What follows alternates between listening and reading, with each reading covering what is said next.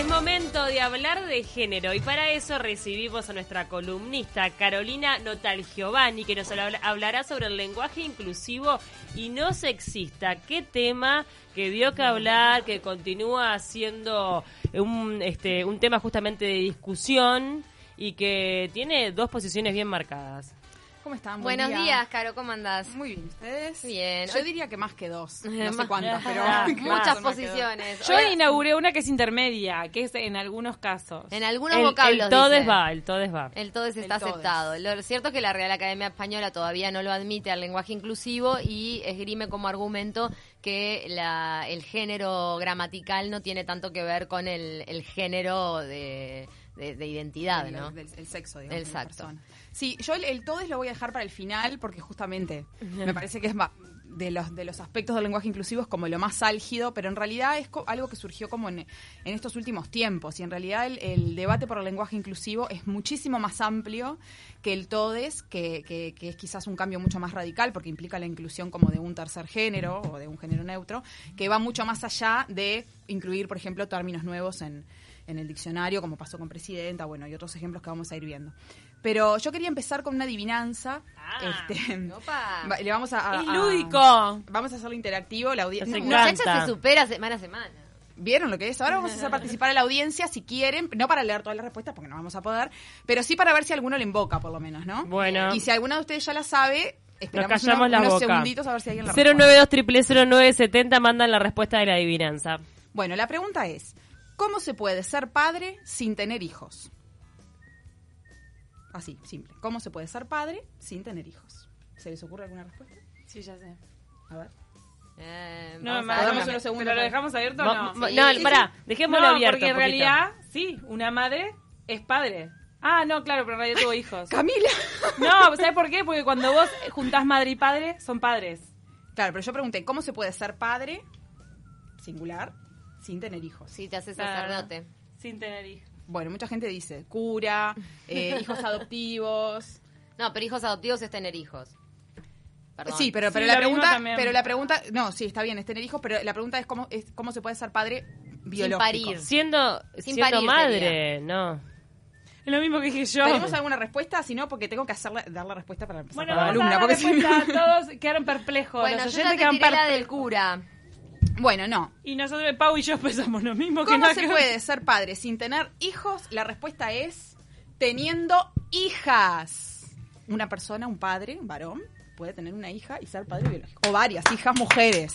Tan ¿no? básico, tan Igual, básico y no lo no, no se nos atravesó Obvio. por la esta es la neurona. prueba, esta es la prueba real, contundente e irrefutable de que la lengua muchas veces impide ver, impide ver otras realidades Muy interesante. que no son las hegemónicas que bueno que hoy por hoy dominan en el lenguaje. Pero en realidad el aplauso no me lo den a mí, se lo pueden dar a, a Teresa Meana, que es una mm, filóloga española feminista, docente que bueno, hace muchísimos años que viene trabajando sobre este tema y es especialista en lenguaje no sexista y es la que, bueno, siempre en sus conferencias y en sus charlas incluye este tipo de, de acertijos, digamos, para, Qué bueno que para está. mostrar. Sí. Este, y hay un montón bueno, más. Yo ahora bueno. Al mismo tiempo habla de cómo todas tomamos por obvio que hijo se refiere a los dos sexos. Sí, Claro, sí, la mayoría de- bueno, ella ella cuenta, por ejemplo, que en el instituto donde ella da clases en España eh, hacen esta misma adivinanza y en, en el cuerpo docente y que el 90 y pico por ciento este no tampoco no lo acierta, o sea, es algo que está totalmente generalizado.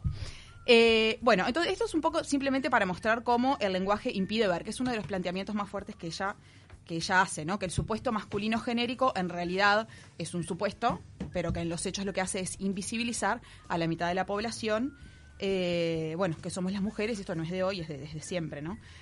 Entonces, eh, acá algunos aspectos que son como de los que a mí me parecen más relevantes, ¿no? Una aclaración que ella hace, que a veces eh, se, se toma el- el- la discusión sobre el lenguaje inclusivo como, como, bueno, como pasa con muchos temas, ¿no? Como algo como payasesco, como que en realidad no cambia nada, o empiezan como los chistes esos de, bueno, el macho de la foca es el foco, o ahora somos periodistas y periodistas, ¿no? O mismo con, con objetos inanimados, ¿no? La taza y el tazo, ¿no? Todo ese tipo de chistes y de cosas que andan a la vuelta.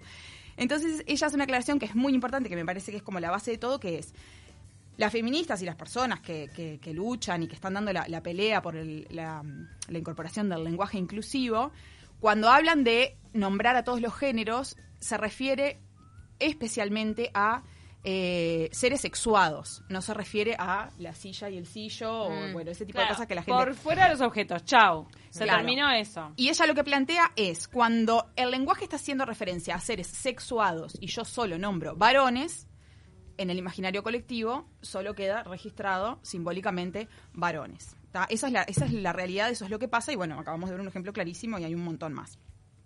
Que el resto de las cosas sí son lo que ella denomina, o lo, lo que las normas denominan accidente gramatical, o sea, que esto se llame micrófono, esto se llame mesa, es, Es una totalmente una arbitrario. convención. Tota- exacto, totalmente arbitrario. Pero no ocurre así en el caso cuando hablamos de este mm, seres sexuados y por eso lo que ella dice es, no es lo mismo decir los campesinos y las campesinas, los ciudadanos y las ciudadanas o los niños y las niñas. Entonces ella plantea, bueno, una de las de los argumentos que se esgrime normalmente es Ay, en realidad lo que pasa es que el lenguaje inclusivo es como reiterativo, es como cansino, todo el tiempo todos y todas, ciudadanos y ciudadanas. Llega un punto que aburre, claro. Es como que aburre, y si es escrito peor, ¿no? Ah. Y entonces ella dice, bueno, en realidad, si yo digo los niños y los niños, estoy repitiendo. Si yo digo Claro. los, los hombres y los hombres, estoy repitiendo.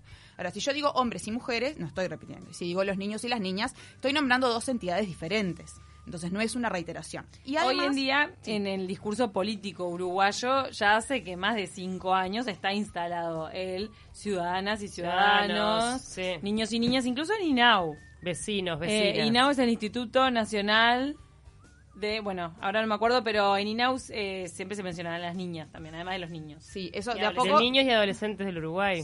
Ay, pero, bueno, pero en INAU siempre es niños, no es Ahora niños me y niñas. duda. Pa, pero eh, eh, ¿hay alguna institución pública uruguaya que, que te reitera niños y niñas todo el tiempo? Sí, eso, Sí, esos, no, esos términos como que por suerte se han No, ido el, eh, incorporando. El, el INISA. El INISA dice... Niños, niñas y adolescentes, siempre dice, ¿no? Sí, el INAU también. Claro, por pero eso, creo que de Camila se refiere a la Instituto del sigla, Niño y Adolescente del Uruguay Sí, pero en realidad, claro, Es la sigla. en la N, la N se mantiene, pero es ni, pero cuando vos tenés que desglosar la sigla, Dicen siempre es niños niños y niñas. niñas. Ahí. Ahí está, bien. La N es una N, queda ahí, pero es niños y niñas. Bueno, y otra, otra, otro ejemplo bien claro de cómo el, el- el género gramatical, cuando hace referencia a seres sexuados, condiciona el pensamiento, si nos referimos solo a varones, pensamos todo el tiempo en varones, es un experimento que hicieron en, en una escuela en Valencia, donde dividieron dos clases con 30 alumnos, de las mismas edades, mitad mujeres, mitad varones, y les dijeron que dibujaran el casamiento entre el tenedor y la cuchara. En una clase pasó que la inmensa mayoría, casi todos, y pusieron el tenedor de varón, Varón y la cuchara de nena. novia, obvio. Y en la otra pasó que no, que fue tipo 50-50. Algunos pusieron el tenedor de novia, otros la cuchara de novia y así. ¿Cuál era la diferencia? En una de las, de las escuelas era española parlante y la otra hablaba la lengua principal en catalán. Y en catalán, la cuchara es femenino y el tenedor es femenino, es la forqueta. Los dos eran femeninos. Entonces, Entonces, en realidad, simbólicamente ellos no tenían esa representación de que el tenedor es varón porque pusieron eran los dos indistintamente. Los pusieron indistintamente. Esto es simplemente un ejemplo No para me mostrar... digas que psicológicamente igual el tenedor era el hombre. No, No, no, Distintamente, cuando es. Lala. No, No, pregunto porque puede haber connotaciones psicológicas de ver algo que, no sé, por, por ser más pinchudo, menos eh, suave Ah. y todo eso, ¿no? Y yo creo que a esa edad todavía no... No, bien. Me da la impresión de que no. Menos mal, menos mal. todavía no lo asocian. Pero viste que justo con lo del tema de los catalanes, hay mucha gente que dice que el lenguaje inclusivo suena a catalán. El tema del les. Sí, o a francés, claro. o a Ah, bueno, sí, puede ser. Tendría que interiorizarme más con esas lenguas que no. ¿Sabes qué? Un, No un, machirulo nato, escuché decirlo. Eh, Pergolini lo dijo. Sí, igual ella lo que plantea es que todo, es- acá hablamos del español, porque esta es la lengua que estamos hablando acá, pero ella dice que todo, que el, que el sexismo es universal y que el patriarcado es universal, que las, que las lenguas son machistas eh, y son sexistas, aunque sean, por ejemplo, ¿Y el inglés. Pero el inglés. Y bueno, ella da algunos ejemplos, ¿no? De milkman, bueno, todas las palabras que terminan en ah, man, ni digas businessman. businessman, pero, bueno, que es un empresario. Claro. Pero. Ah, no hay businesswoman Algunos ahora. Bueno, también. algunas palabras terminan en woman pero ya, no sé no sé a partir de cuándo eso se empezó a incorporar pero ella en realidad este y, bueno y palabras que son genéricas por ejemplo children que no sabe si es mu- a mí, eh, si es este niña o niño por Yo, ejemplo Con el tema de toda la discusión del lenguaje inclusivo en español, yo pensaba que en el inglés había como que menos, eh, menos menos lucha, menos discriminación. discriminación, porque había mucha palabra que ya quedaba eh, bien, o sea, Sí. genérica sin eh, ir a lo, Sí. como nosotros, que dependemos mucho de lo para los genéricos. Sí, ella dice que no, que todos los idiomas. En en ese mayor caso, o menor medida. bueno, obviamente que ahí queda como bien, este, bien claro de manifiesto que el lenguaje es sexista. Pero también cuando habla, hablamos de lenguaje inclusivo, hablamos de incluir a todos los géneros. Sí. O sea, es, ese es como el fin, no estar separando, ¿no? Hombre-mujer, sino incluir a todos por igual. Sí, bueno, ahí viene lo del todes, pero si Claro. me dan cinco. No te damos tiempo, Caro. No, simplemente algunos aspectos que me parecen importantes, porque también son argumentos que se plantean, ¿no? Esto de no, porque la norma no lo permite, ¿no? Esto de la norma. Y Pero la norma es la de la Real Academia Pero además Española. la, no- la norma es una convención. la norma es una convención que por lo tanto se puede convenir nuevamente. Sí, sí. Exacto. claro. Y de hecho la lengua, la lengua está viva y es lo que ella plantea. Las lenguas muertas, como las lenguas clásicas, son justamente las lenguas que ya no se usan y que por lo tanto no cambian. El latín. Esa, por ejemplo. Pero el, el idioma español en realidad es una lengua viva y que por lo tanto el cambio es inherente y la- lo que hoy no es norma, mañana perfectamente lo puede ser y así. Entonces en realidad ese es un argumento que no es, digamos, no, no parece muy de recibo, digamos. Eh, y por otra parte también la importancia de que, bueno, algo obvio, ¿no? Pero a veces nos olvidamos, que la lengua es la herramienta principal a través de la cual accedemos al mundo. O sea, es la principal herramienta a, a través de la cual empezamos a pensar. Es mucho Sí. más poderosa de lo que a veces consideramos, ¿no? La Exacto. oralidad y la lengua Total. habla de una manera de concebir el mundo. y a través de la cual empezamos a representarnos la realidad. Entonces, de ahí también la importancia de que, bueno, refleje a todas las personas y no solo a una, a una parte de, este, de las personas. Y el tercer aspecto que también me parece importante es que, que también se usa esa, y bueno, porque cambie la lengua no va a cambiar la realidad, como bueno, si las feministas logran que se empiece a usar determinadas palabras, eso no quiere decir que haya más igualdad. Bueno, en realidad, esto es, es, este como, como la propia definición de la lengua, ¿no? La lengua es forma y es contenido, es significante y es significado. La realidad incide en la lengua, o sea, cuando cambia la realidad, cambia la lengua, términos nuevos que se han incluido, Mm. antes no había presidentas, ahora hay, Ahí va, en etcétera. Eso, en eso se ve patente, en el tema presidente-presidenta. Sí, o juez, Sí, jueza. Sí, y la lengua incide en la realidad también, Sí, porque es algo que, porque lo tenés este, ya incorporado desde, desde que aprendes a hablar, entonces. Sí, tal cual. Y que sí, y que sí este, afecta en la realidad. Y ella, bueno, pone un montón de ejemplos, ¿no? O Pero, sí, si, pon- si nos ponemos a, por ejemplo, a pensar en, en palabras que antes eran aceptadas y hoy son eh, de contenido discriminatorio, también, ¿no? La utilización inversa, de la lengua tiene mucho que ver en palabras que ya no se pueden usar y que eran naturalizadas. Sí, sí, o, o, o que, la, o que la, mm, la definición de esa palabra, como ella pone un ejemplo, que se cambió en 2015, o sea, no es que se cambió hace 25 años, que es la de huérfano, huérfana, que dice algo así como este persona que ha perdido eh, a uno de sus dos padres o a ambos, preferentemente el padre. Esto estaba así hasta 2015. Muy fuerte, hasta 2015. Hasta 2015. No te Ella siempre lo pone como ejemplo en el diccionario de la RAE. Increíble. Entonces, bueno, mi hermana cuando se recibió de arquitecta, la primera tarjeta de presentación que se hizo decía arquitecto, porque en ese momento Ah, eh, claro. era como fulana de tal arquitecto. Sí. Bueno, eh, ¿tengo tiempo de hacer otro acertijo? Sí, ¿Por qué dale, no? dale, que me Bueno. encantan. Este es un poquito más Pero difícil. nos deja descolocado. No, Ahora con lo de arquitecto me, me dieron pie. Sí, Pérez tenía un hermano. Sí. Pérez tenía un hermano. El hermano de Pérez murió. Pero ese que murió nunca tuvo un hermano. ¿Cómo puede ser? Pérez tenía un hermano. Porque Pérez es una mujer. Porque Pérez es una mujer, perfecto. Esto igual la mayoría de las veces no lo adivinan. Acá lo adivinaron porque ya saben ¿Por de qué lo no que estamos dijeron hablando. hermana? La que murió era hermana. Porque Pérez No, Pérez es una, es una mujer. Claro, Pérez Pérez, es mujer. tenía un hermano, un ya- hermano. Pérez murió y no tenía... No tenía hermanos, tenía Claro, una hermana. Pérez es mujer. Porque Pérez es mujer. Bueno, y ella lo que dice, que esto todas creo que lo hemos experimentado, atrás de un apellido nadie ve nunca a una mujer. Y las bibliografías son un ejemplo clarísimo. Cuando vos estás leyendo un libro y ves L. López, M. Pérez, J. Rodríguez, es Juan Rodríguez. Nunca se te va a ocurrir que sea Jacinta Rodríguez.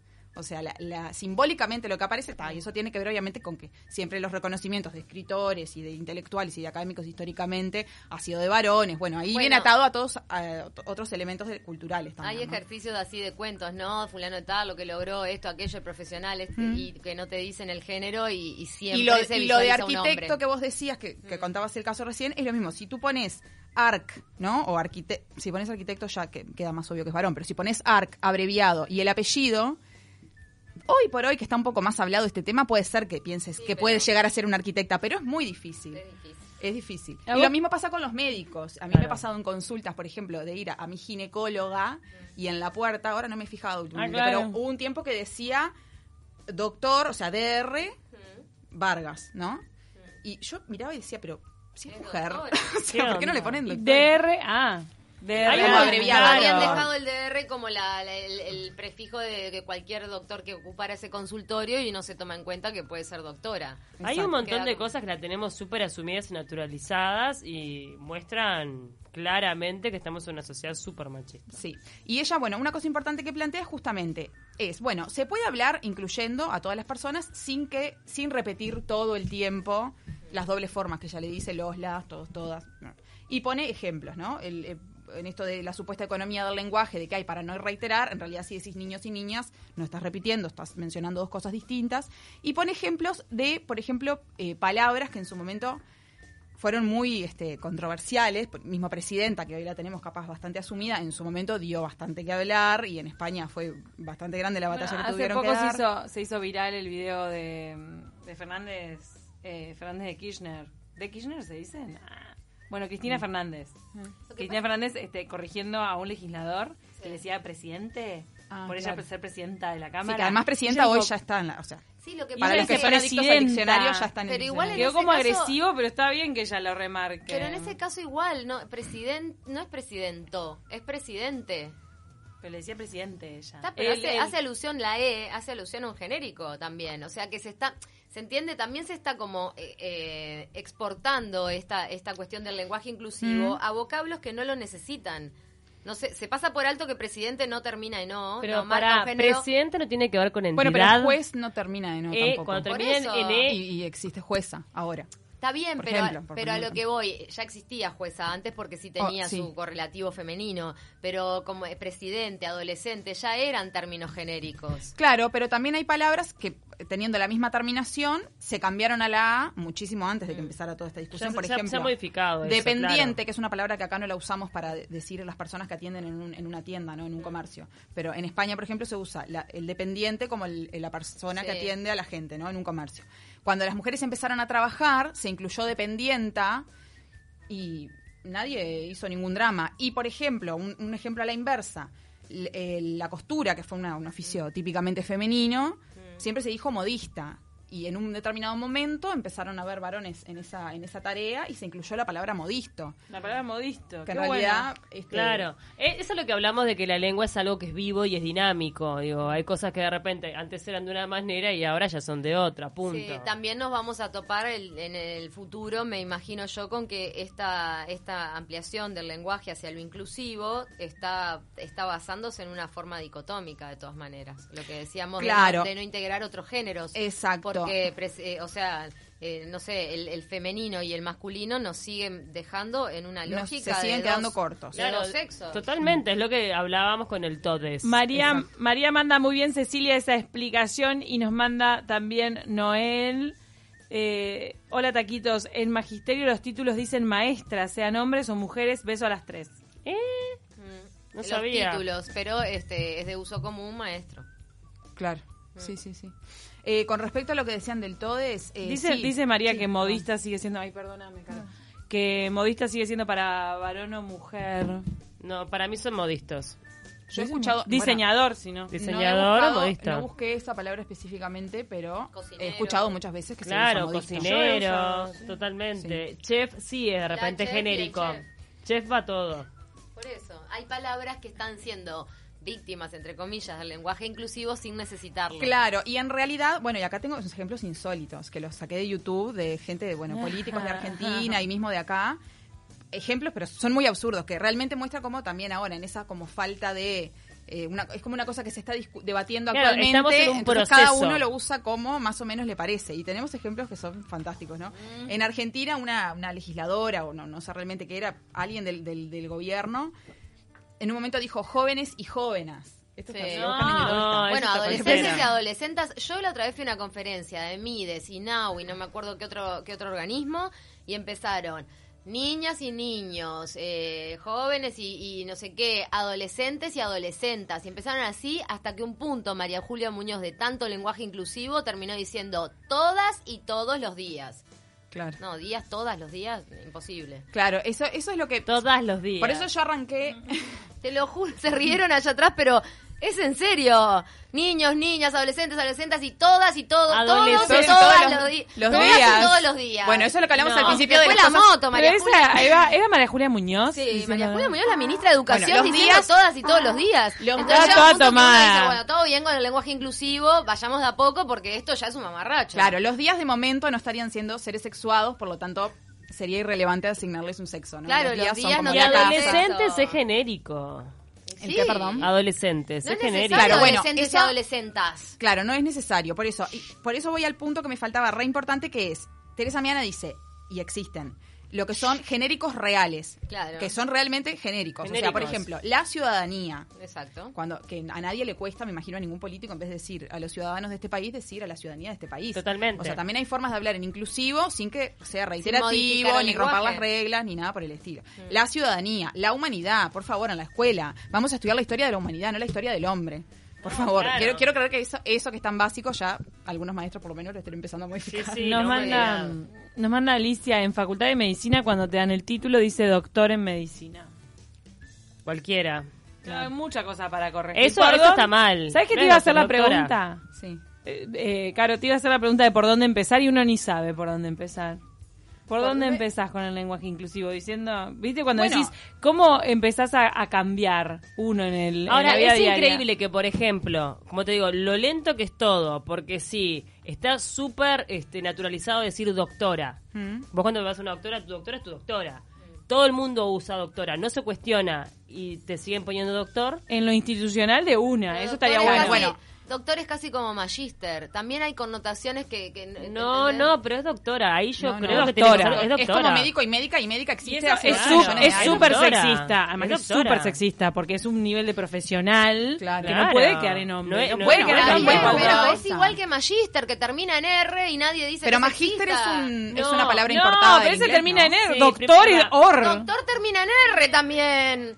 No, No, pero- es or. Pero el, perdón, el, el hecho no es que si termine en o, o volvemos al ejemplo de ¿Qué juez. debate? No, pero es que no pasa es por que eh, de la, terminación, masculino. claro, no, pa- no pasa por ahí. O sea, en el imaginario colectivo es masculino, por más que Sí. se termine en, en- en R, como en este caso, o en O o en Z como juez, por ejemplo. Y lo de magíster estaba diciendo yo que creo que es una palabra importada del inglés. Totalmente. Claro, es del inglés. Sí. Y por eso que te digo que en el inglés eh, tienen ganado un montón de terreno que Magister Pero- no, no Es- involucra Es nada. lo que te digo, Pero doctor sí. Pero doctor es doctora, se me llama la atención de que es algo que está tan naturalizado que no se siga a nivel Y les cuento una, la de no presidente, que estábamos hablando hoy. La palabra presidenta, antes de que empezara a usarse como presidenta de un país, ya existía en el diccionario de la RAE. ¿Y saben qué era?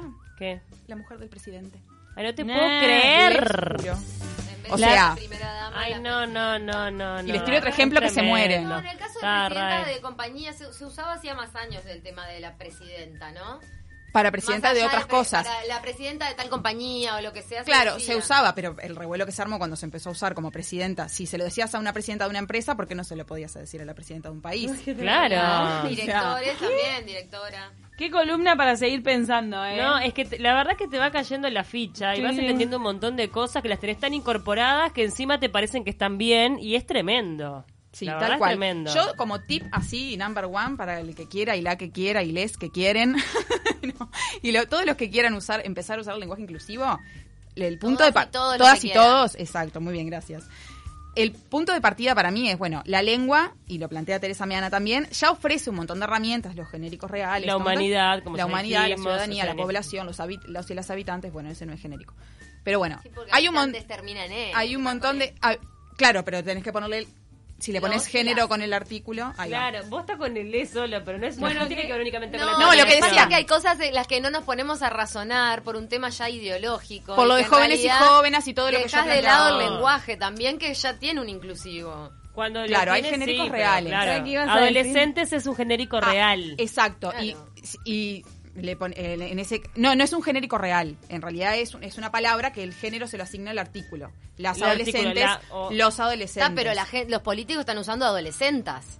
Ahí es Bueno, donde uno le hace ruido. por eso lo que yo no planteo no tenés es- necesidad. En todo que caso, se puede decir- ser más creativo con la lengua tal como Claro. está, digamos. Claro, puede ser los más allá de los las cambios que adolescentes. sea necesario hacer, ¿no? Los Pero y las adolescentes. No, si las adolescentes, ahí, Chao, ahí va. Como adolescentas, gente que está. en eso sí. Y también digo que se ayornan un poco. Por ejemplo, en la Facultad de Medicina o en otros lados, Y vamos cosas arriba. que son muy básicas. Ah, no, Doctora, una mujer, no cosa. Entonces, mala. vos, Caro, decís que tampoco es que hay que inventar les. No, sino que podés El usar, les me usar quedó- mejor el, podés usar mejor el lenguaje que ya está. No, no, yo digo que el lenguaje así como está permite hablar de muchas formas inclusivas Mejor. con las palabras que ya existen. Solo Además, en cuenta. hay una discusión, llamémosle entre comillas, paralela, que es lo del todes, que esto que da para una columna aparte, nuevo. que tiene que ver con otra cosa que es esto que hablábamos hoy. Incluir Personas que no forman parte del género masculino ni femenino, que no se sienten No o es que están en proceso de transición o lo que fuere, que también tienen derecho a ser nombradas. Ese no digo que eso no haya que discutirlo. No. Digo que es un cambio mucho más profundo y que bueno, es como toda una discusión que probablemente lleve más tiempo que incluir o no incluir ciertos términos este, en el diccionario. Y, la- y personas no incluye a los hombres. Sí, claro. Las personas es un genérico real, es como la ciudadanía, por ejemplo. Sí. Va La verdad que- que es súper interesante este y nos queda pendiente para la próxima hablemos de todes porque Y, también perdón, las personas generar. incluye a, a los hombres, a las mujeres y a todas las personas A de to- otro a género, todos que no los sean géneros. hombres de repente las personas tienen que entrar en un globito, estoy pensando en tipo esquemas, en un globito o en una sección de las palabras que no exija los y las personas. Que las personas, como otras palabras que ahora no se me ocurren, entren en un globito de que ahí... No, pero si vos decís las personas, no, importa que las personas sea femenino. El- es lo que se llama un genérico real, es como la ciudadanía. Ah, es femenino por el artículo, pero no te representa a vos. La ciudadanía no te representa a vos algo que sea de sexo Eso está bueno ¿me lo que explico? Por eso es un genérico real. Bien vos. La verdad nos encantó. Gracias, Carolina Notal Giovanni. Bueno, creo que dejé más dudas que respuestas, pero bueno. No, es que Quedan para la próxima. Presenta No. dudas, obviamente, y, y está bueno ser consciente de cómo vamos modificando el lenguaje en, eh, en función de, de nuevos conceptos que tenemos de igualdad. Eso está, está muy bueno, por lo menos poderlo observar. Nos mandó Gabriel para cerrar y para irnos a la tanda. Claro, por Mm. este tema, el Fata Delgado cantaba en los 90 la canción masculino-femenino. Si pudieras leer la letra, era un visionario. Ah. El Fata. Mirá el Fata. Y Las letras de las canciones, una panzada, cuando quieras hacemos análisis. Ay, de me de encantó. Ay, canciones. machismo en las canciones, por favor, machismo en la música.